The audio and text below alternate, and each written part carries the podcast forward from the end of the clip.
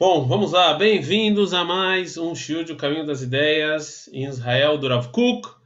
Peço desculpas para é, o pessoal aí que, é, que a gente não pôde ter aula essa quinta-feira. Estamos nos aproximando do final do livro. Bacana, né? E relembrando que a gente está no final do capítulo 6, né? Que é o último capítulo no qual o Rav Kuk vai começar a falar sobre a época que a gente vive depois de passar por toda a história do povo judeu, ele vai começar a falar sobre a época em que nós estamos hoje, ou seja, a época a qual o povo judeu está voltando para Israel. E uma vez que nós estamos voltando para Israel, essa é uma indicação de que as ideias nacionais e divinas elas estão prontas ou quase prontas para se juntar novamente. E isso acontece em dois níveis. Ao nível mundial, o mundo evoluiu, o mundo subiu de nível tanto de maneira moral e ética quanto de maneira espiritual. E agora, e que é esse parágrafo que a gente está, é o povo judeu. O povo judeu também tem que ter tido essa transforma, alguma transformação do povo judeu no exílio, senão a gente foi para o exílio, como a palavra em hebraico, stam. Não pode ser que a gente foi estar para o exílio. Deve ter existido algum motivo, alguma coisa que a gente é, que nos levou a ir para o exílio. Então, portanto, é, o exílio deve ter feito também os seus, as suas é, modificações no povo judeu. E é disso que o Rav vai tratar agora. Quais são as modificações do povo judeu que o exílio é, trouxe e graças a essas mudanças, estamos prontos de novo para juntar a ideia divina com a ideia nacional. Fala o Rav Kuk o seguinte: Abissum aklali shel haba me'ashpat koha shel Knesset Israel. Isso que o mundo inteiro se desenvolveu, e óbvio, a gente já falou sobre isso, grande parte desse desenvolvimento foi graças ao povo judeu, ou seja, o mundo se desenvolveu de maneira espiritual, e isso foi graças ao povo judeu, que ele estava agora no exílio, através, como a gente já falou, de uma religião. Né? É, o lekol apachot miachrata chashuva, gamo beichud begaluta o pisura, o anaf mebisuma shel hauma beatzma, shechozer gamo leorer et ruach hachaim. Isso aqui também, é, isso aqui é um sinal, é um sinal que o povo judeu também se desenvolveu. Né? Ou seja, isso que o como nós influenciamos o mundo, então, já que o mundo se desenvolveu, então provavelmente também isso é um sinal que o povo judeu também se desenvolveu, né? Que também nós conseguimos é, é, nos desenvolver, estando no, exílio, estando no exílio, estando espalhados, a gente conseguiu também se desenvolver, né? Agora o Rav Kuk, ele vai dar um exemplo da vida individual da pessoa, que esse exemplo ele vai fazer o paralelo com a revitalização nacional do povo judeu. A rote asher nafsho utma, uma pessoa que ela pecou, ela cometeu um pecado e ele está indo, é, quando a pessoa faz um pecado, ele está indo contra a ordem normal das coisas, né? Ele está indo contra a, a direção da vida. A gente vai falar muito do Maral, mas o Maral ele fala que é, nós estamos ligados a toda é, a toda a existência. As pessoas estão ligadas a toda a existência. E quando nós não estamos em equilíbrio com a existência, quando a gente sai dos eixos da existência, né, então existe conflitos é, e, e existe um conflito interior, um conflito interno com a pessoa. E já que eu não estou em tranquilidade né? Isso aqui me causa uma dor na consciência. E essa dor na consciência, ela faz com que eu tenha um, com, que eu comece a ter perguntas existenciais e que não me e que não não me deixa continuar vivendo a vida do, do jeito que eu tô, né? Ou seja, é, mesmo se eu tentar me, me liberar desse peso na consciência, e eu não vou conseguir. Pro pro Maral, o a Torá ela é a ordem natural das coisas. Quando, é, quando a gente precisa, em, é, por exemplo, quando, até em termos medicinais, né, em termos medicinais, a gente, nós estamos assim, quando a gente toma um remédio, quando nosso corpo ele saiu da ordem natural das coisas, né? Então aí ele quer voltar à ordem. Então também o pecador, a pessoa que pecou, ele saiu do ar, ele está em dissonância com o mundo, ele está em contradição com o mundo.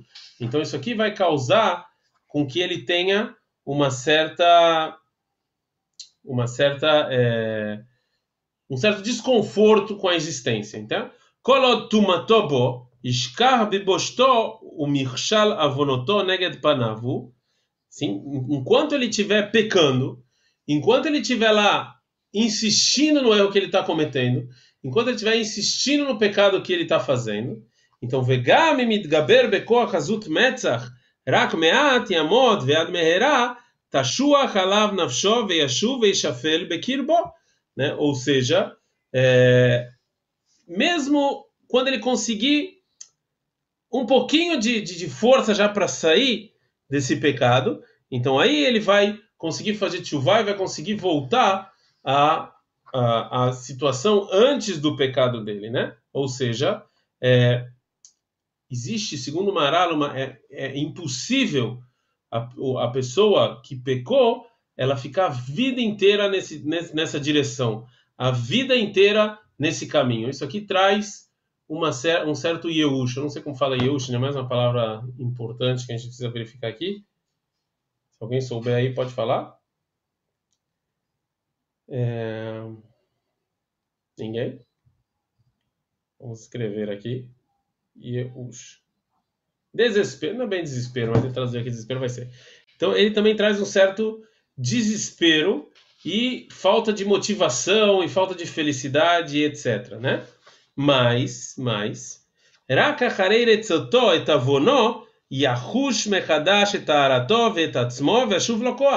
depois que essa pessoa se purifica, aí a força, a vitalidade, a tranquilidade vai voltar para ele.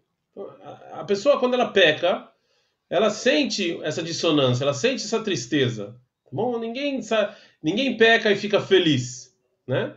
Ele está em desarmonia com ele mesmo e com o mundo. O Rav Kuk não necessariamente aqui está falando de pecados religiosos, tá bom? Vocês podem imaginar isso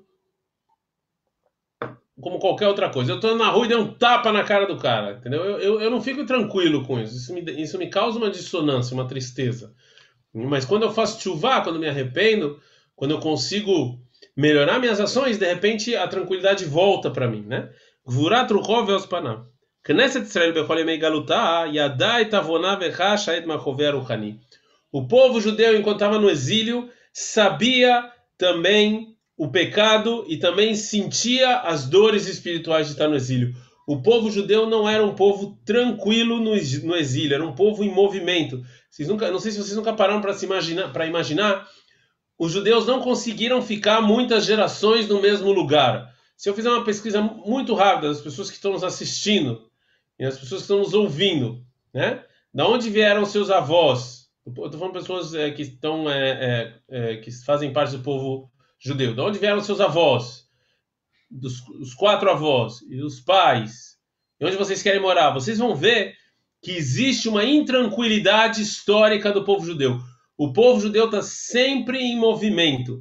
E isso acontece por culpa de dois fatores, né? É, o fator interno e o fator externo. Óbvio que muitos povos são antissemitas e causam com que o povo judeu mude de um lugar para outro, mas também são fatores internos, que muitos judeus estavam tranquilos em algum lugar, mas mesmo assim eles sentiam que faltava alguma coisa e eles se moviam. Hoje em dia tem muitos países que não são antissemitas e mesmo assim muitos judeus que estão se movendo de um lado para outro, não querem ficar lá. Né? Existe uma certa intranquilidade nos judeus em ficarem no mesmo lugar. Eles não querem ficar. Né? Por quê? É a mesma intranquilidade da pessoa que pecou. Ele sente que tem uma coisa errada, né? Behulshá, shel klima, primit. É assim que o Maral explica. O Maral explica, fala o seguinte, que o povo judeu fora de Israel é uma situação não natural. Portanto, o povo judeu está intranquilo. Ele não consegue, ele está sentindo que está uma coisa errada, né? Agora, não é todo mundo que entende isso. Existiam pessoas especiais, existiam pessoas elevadas, que enquanto eles estavam no exílio, mesmo quando ele estava no fundo do poço do exílio, Pensem, imaginem os piores momentos do exílio, dos dois mil anos de história do exílio do povo judeu.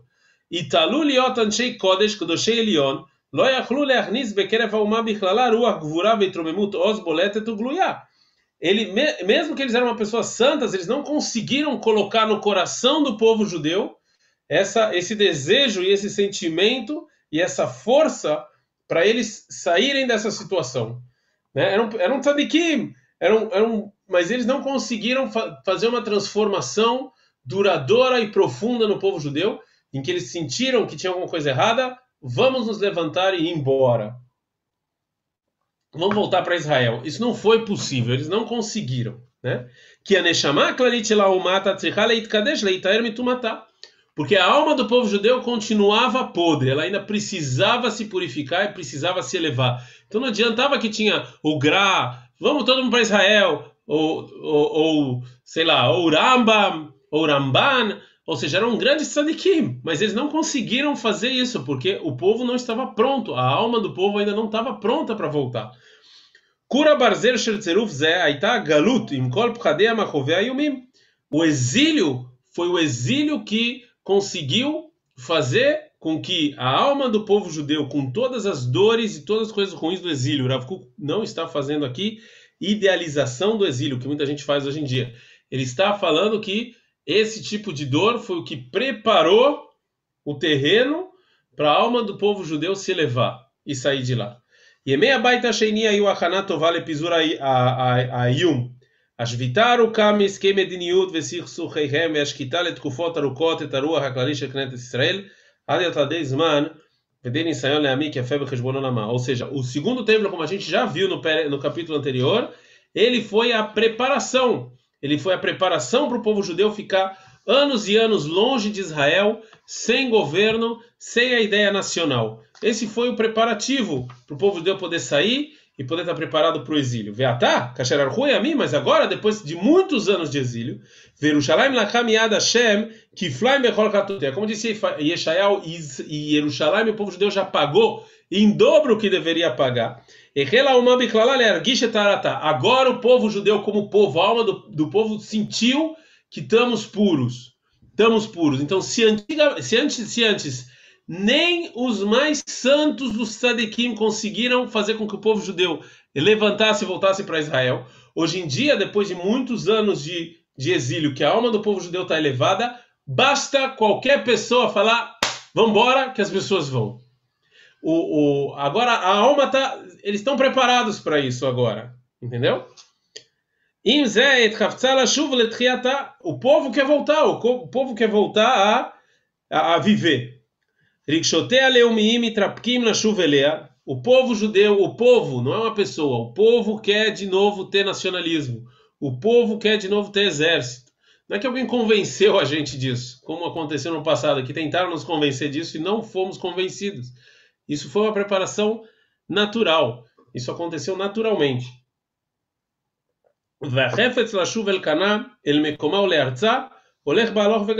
E o desejo de voltar está cada vez maior.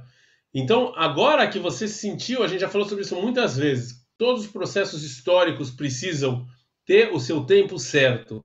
Não adianta você vir com ideias mirabolantes e maravilhosas numa época histórica errônea que ela não vai funcionar.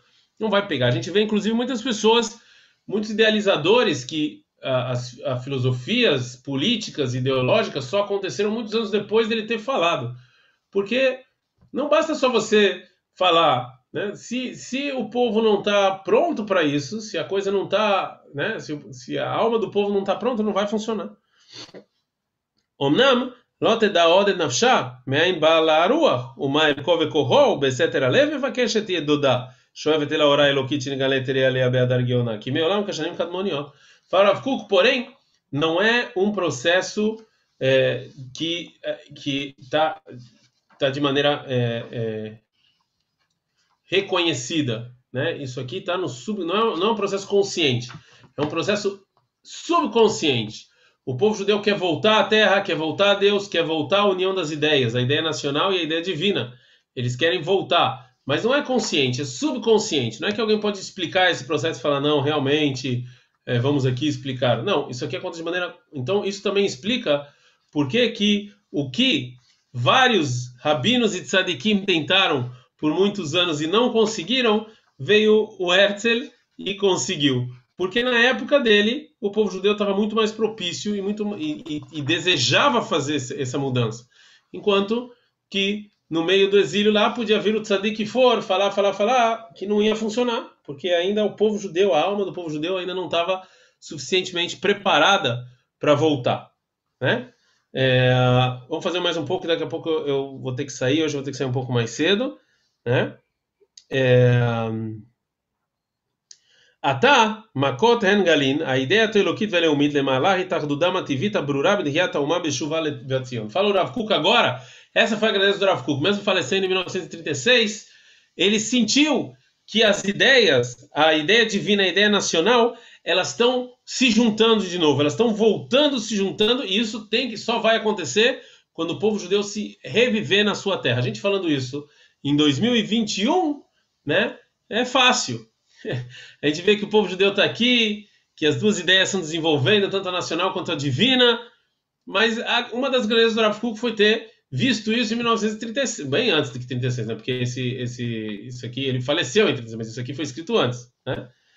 הערתם של שני הבתים, הבית הראשון והבית השני גם יחד, פוגשת כעת את השיבה לארץ ישראל. E agora a volta do povo judeu para a terra de Israel, você vai encontrar tanto a luz do primeiro templo, que era o povo judeu como uma congregação, quanto a luz do segundo templo, que era o individualismo. E agora, esse é o, esse é o todo o desafio da nossa geração, é a gente encontrar o equilíbrio entre essas duas coisas. Entre a época do primeiro templo, em que a ênfase toda era a congregação, era o povo, era todos e etc., e a época do segundo templo, que toda a ênfase era o indivíduo, a pessoa e etc. A gente, nós, nosso desafio é Agora que a gente está voltando para Israel, vocês que estão morando aqui, o pessoal que está no Zoom, o pessoal que está nos vendo, o desafio é esse, é, vo, é você encontrar o equilíbrio entre essas duas coisas. לא רק ההוראה האלוקית בצורה שקבע בימים אחרים, ולא רק האידאה הדתית לבדה על פי צביונה שקיבלה בגלות בדקה מקור חייה. Não só a luz divina nos demais povos, que os demais povos têm, ou a religião do jeito que aconteceu no exílio. Veloraka a ideia leumita mufuredet. E não só a ideia nacional completamente sem nenhuma base. A gente precisa dos a gente precisa de tudo. A ideia divina, a ideia nacional, a religião, colocar tudo isso no chunt e encontrar o equilíbrio entre todas essas coisas, né, que é muito difícil. Nes a shalom shel ideia otaelu asher be'arisutenu agdolah ou seja, a gente precisa encontrar a paz entre todas essas ideias, entre a ideia divina, a ideia nacional e a ideia religiosa, que cada povo representa ou cada linha representa uma coisa dessas ideias. Você olha no mundo e você fala: esses aqui representam a ideia religiosa, esses aqui representam a ideia nacional, esses aqui representam a ideia divina. A gente precisa encontrar o ponto em comum de todas essas três e encontrar paz entre todas elas, né? Muhrach Eliod Muram Sof Sof Beretz Atkiyev Geshua Kohota Venosoem eles têm que se juntar e cada um se complementar.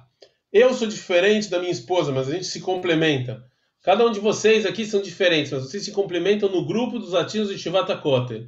Um complementa o outro. E aí você, quando você dá lugar, cada pessoa dá lugar para o seu, para que ele tem de especial. Então, isso aqui que você que você encontra paz. Não quando você anula o próximo, e sim quando cada um vem e coloca o que ele tem de especial. Né? Dos tempos do passado da nossa história, daí vai vir a força divina, a Meucheret, que vai vir de Abissum, a Prati Veibud, Signon Ameforad, Vechaim Abaim Beotzmam, Makom Gidulam Yosifu, Od, Kinyanim Hadashim Mitrachavim. E aí, quando essas forças estiverem em Eretz Israel, aí ela, ela vai se expandir e vai fundar uma terceira coisa, que ainda não, é, que não existiu, porque a gente teve as uniões da ideia divina e ideia nacional, né? na época do primeiro templo. Mas a união das ideias depois do exílio, depois do individualismo, isso é uma coisa inédita, é uma coisa que a nossa geração vai ter que fazer. É uma terceira coisa que junta todas essas três, e isso é algo novo, né? E esse algo novo, o Rav vai falar que esse algo novo vai se explodir num cântico, numa poesia, que o povo judeu vai ter que é, reescrever na terra de Israel em pleno século 21. Mas isso a gente já vai deixar para amanhã. Eu espero que amanhã a gente consiga terminar. Eu estou fazendo um pouco mais rápido, vocês estão percebendo, para a gente conseguir terminar. Já chega, né? 32 aulas terminar, mas como eu falei para vocês, eu vou ter que sair um pouco mais cedo hoje. Então peço desculpas que a aula durou um pouco menos, mas é isso que eu posso fazer por agora, tá bom? Um abraço para todos. Aguentem firme, hein? Mais duas, três aulas, terminamos. Bezerra Hashem amanhã, se Deus quiser, a aula do Kotter, não com isso aqui, não. Não com esse background, o Kotter mesmo, tá bom?